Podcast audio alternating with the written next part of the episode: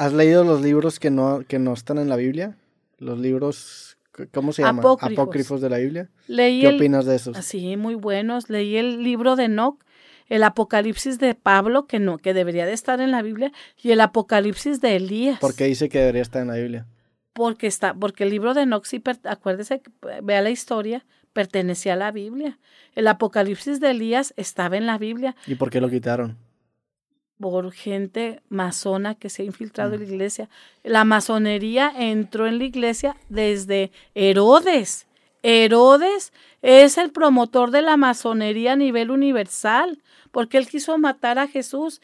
¿Y cuál es el objetivo de la masonería? Acabar con la iglesia católica. Ese es un principal objetivo. Ya tiene tres ramas que la fraternidad y que, que, que dominara al mundo con, o sea, por medio de puestos. Usted sabe, dice, ay, yo estudié tanto, saqué muy buen promedio, tengo dos carreras, ¿por qué no agarro un buen puesto? Porque los masones y los Illuminati tienen el control de esos puestos. Así usted sea un, un excelente persona, sí le van a dar trabajo, pero ni va a ganar lo que merece, ni va a tener el puesto que usted quiere porque ya está ocupado por una persona que a lo mejor hasta ni, licenciatura tiene, pero tiene influencias. Pero por dónde empieza la enemistad con el catolicismo en ese caso en específico? O sea, dentro de su agenda está el, la Iglesia Católica o No, pues O sea, hablando hablando en la actualidad.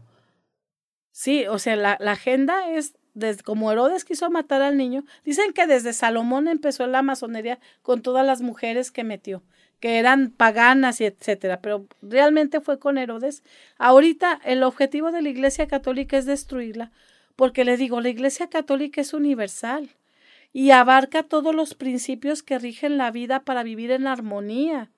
La, la máxima ley de la Biblia, ¿cuál es? No hagas a los demás lo que no quieres que te hagan a ti.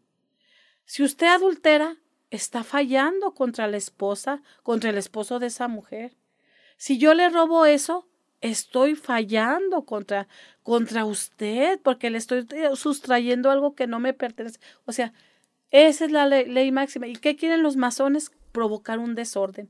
¿Y cuál es lo, el objetivo? Es destruir a la familia por medio de la homosexualidad, del lesbianismo, del poliamor.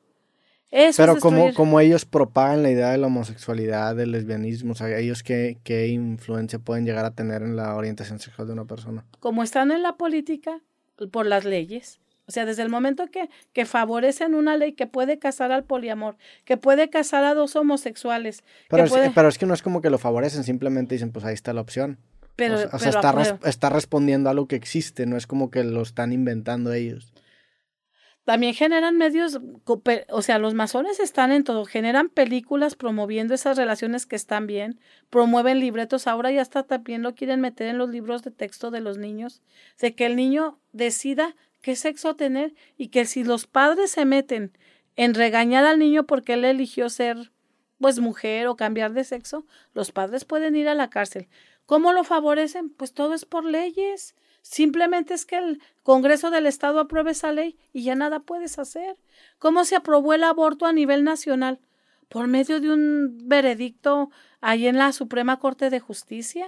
Sí, pero lo que voy es que, por ejemplo, en el tema del aborto no se hace obligatorio que tengas que abortar, simplemente la posibilidad existe para que cada persona tome su decisión dependiendo de su contexto y dependiendo de lo que le pasó, ¿no? Pero ya no hay sanción, o sea, ya, ya no, ya, ya es más fácil porque... Sí, claro que es más fácil, definitivamente, sí. Y hay más, y aumenta doble o triplemente el aborto porque es la mujer. En el tema del aborto entiendo que es delicado porque hay un, hay un, hay un chiste, un comediante de Louis C.K. que dice que el aborto es un tema tan polarizante porque o crees que están matando bebés o crees que estás yendo al baño, que obviamente son dos extremos, pero para muchos más si consideras que es una vida humana, pues es un asesinato. Y para las personas que no consideran que es una vida humana, es un proceso quirúrgico. Entonces entiendo que es un tema muy polarizado. Pero, por ejemplo, para, no sé, los matrimonios del mismo sexo, pues nada más abren la posibilidad, no es como que están obligando a nadie. Cada quien ejerce la, la, la creencia que esta persona tenga y si una persona decide hacerlo así, pues que simplemente abren la puerta que lo hagan. Sí, o sea, es la decisión, pero si está la ley y te llega la tentación, pues se te hace fácil, porque es gente que no tiene religiosidad, no tiene principios, sus, sus, padres no le hablaron de Dios, ay, esta está ley. Pero no y como le digo, la, los instintos están a flor de piel porque desde, desde que pecó Adán y Eva tenemos concupiscencia de la carne. Entonces es más fácil que yo sienta atracción por lo prohibido. Este, ¿qué tal digo? Ay, pues me gusta esta muchacha y está también. Ah, ya está la ley, vámonos casando. Ya la ley me está dando todo y como tenemos la concupiscencia de la carne y tenemos los deseos que entran por el alcohol, porque con el alcohol sí se meten 12 demonios, ya tomando alcohol, tomando drogas, que ya te echaron la pastillita, que ya viste la peliculita esa mm, sensualota pornográfica, pues ya te dieron los deseos, ya tienes la materia dispuesta, vámonos. Pero pues, digo, el Estado es laico, o sea, entiendo que desde una perspectiva moral religiosa quizás esté mal, pero pues el Estado tiene que ser laico para precisamente respetar toda la diversidad de creencias y simplemente dar un terreno parejo para que cada quien ejerza lo que crea, ¿no? O sea, o tú crees que el Estado deba tener una línea moral católica o cristiana o o que sea laico para que cada quien pueda practicar la religión o las creencias mientras no afecte la libertad de otros que, desee. O sea, sí, sí debe ser laico, pero a la vez, pues se está inclinando, o sea, más que laico es satánico. Yo no creo que se esté inclinando, o sea, yo creo que antes sí estaba demasiado catolizado y ahora simplemente se está poniendo un panorama en donde las personas que no comparten esa línea moral, pues también tengan cabida. Eso es lo que creo yo. Sí, pues es que le digo, es que no, no hay ateo puro, no hay ateo que no crea en el bien y en el mal. El ateo por lo regular es satánico porque termina haciendo lo que el diablo le dice. Es el mismo gobierno. Ay, somos ateos, somos laicos. No son laicos. Están haciendo lo que el diablo quiere. Porque, ¿qué dice Juan 10:10? 10? El diablo solo vino a matar, robar y destruir. ¿Qué están haciendo los legisladores? Ay, somos laicos, pero están facilitando la destrucción de las familias. Bueno, pero también dentro de la iglesia hay, mucha corrupción, ¿verdad? Siempre en todas las instituciones. Sí, en todas las instituciones humanas. O sea, eso más que ser un acto satánico es un acto humano. O sea, el humano es imperfecto y tiene la capacidad de hacer actos corruptos. Por eso les digo, lean la Biblia, pero no la lean con un espíritu crítico. Yo conozco jóvenes que la han leído hasta dos, tres. Yo ya leí la Biblia y son más, llevan su vida de pecado porque la tomaron como un libro, como leer la Divina Comedia, para que me entiendan. Ah, como diversión, como una historia de terrorilla. Por eso no cambiamos. Y también, ¿por qué no cambian? Porque no nomás es leer la Biblia, sino orar. Ir a confesarse. Confesarse, no hay mayor exorcismo que la confesión. Si usted no cree con el sacerdote de confesar o no cree con el pastor, dice, la Biblia autoriza, dice, confiésense sus pecados unos a otros. Si usted le confiesa sus faltas o hizo algo grave en la mañana o tal, dígaselo a un amigo, ¿sabes qué? O sea, con remordimiento, hice esto. O sea, tampoco se lo diga a cualquiera, pero dígalo, porque si no lo dice, esa mancha se queda en el alma y son la concupiscencia se hace más grande. Entre más peque y no diga su pecado, el, el alma se debilita y el cuerpo también, y tiende a repetir y a repetir y a aumentar.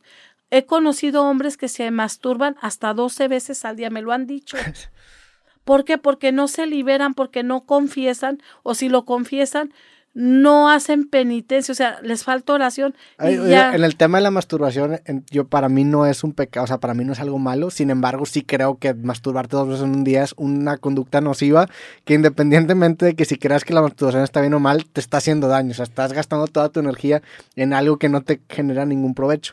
Y también estoy de acuerdo con confesar tus fallas con otras personas, aunque sea un sacerdote o no. El hecho de verbalizar algo que te aflige lo, lo limita y te hace poder trabajarlo. Porque si tú te lo quedas, nunca lo delimitas. Entonces nada más tienes como que esta abstracción de que hiciste algo mal, pero al verbalizarlo lo, lo delimitas y dices, ah, mira, eso está mal, vamos a no hacerlo. Exactamente, porque mientras no lo confieses se repite, son es como si tropezar siempre con la misma piedra. Pero yo les puedo decir a todos, aunque no sean ateos y lo que sea, Recen el Salmo 51 tres veces. Aunque no sean católicos, aunque no sean cristianos, ¿Qué dice? les aseguro. Que lo busco el Salmo. Salmo 51. 51. Ten piedad de mí, oh Dios, conforme a tu misericordia, conforme a la multitud de tus piedades, borra mis rebeliones, lávame más y más de mi maldad y límpiame de mi pecado, porque yo reconozco mis rebeliones y mi pecado está siempre delante de mí. Está eh, más largo, sí. Esta es una versión más corta. No tienen que rezarlo completo porque mm. ese es muy bueno para liberar. si no tienes a quien confiarle tus pecados, híncate ante un, ante un crucifijo, ante una imagen de Cristo, de preferencia ante un Cristo crucificado, y dile todos tus pecados y reza ese salmo y serás liberado, porque dice, ¿cuál es el compromiso? Enseñaré el camino a los malvados, los pecadores se volverán a ti. Es como usted, usted pasó por un proceso, yo digo que también fue muy pecador en una época de su vida. Pues. Y ahorita, ¿qué anda haciendo? Por medio de su podcast, que entrevista a gente capaz, gente que tiene testimonio, usted está evangelizando a muchísima gente, a millones. Entonces usted está haciendo una parte de penitencia en su vida que está, que, que está ya haciendo llegar este mensaje y Dios se lo va a tomar en cuenta.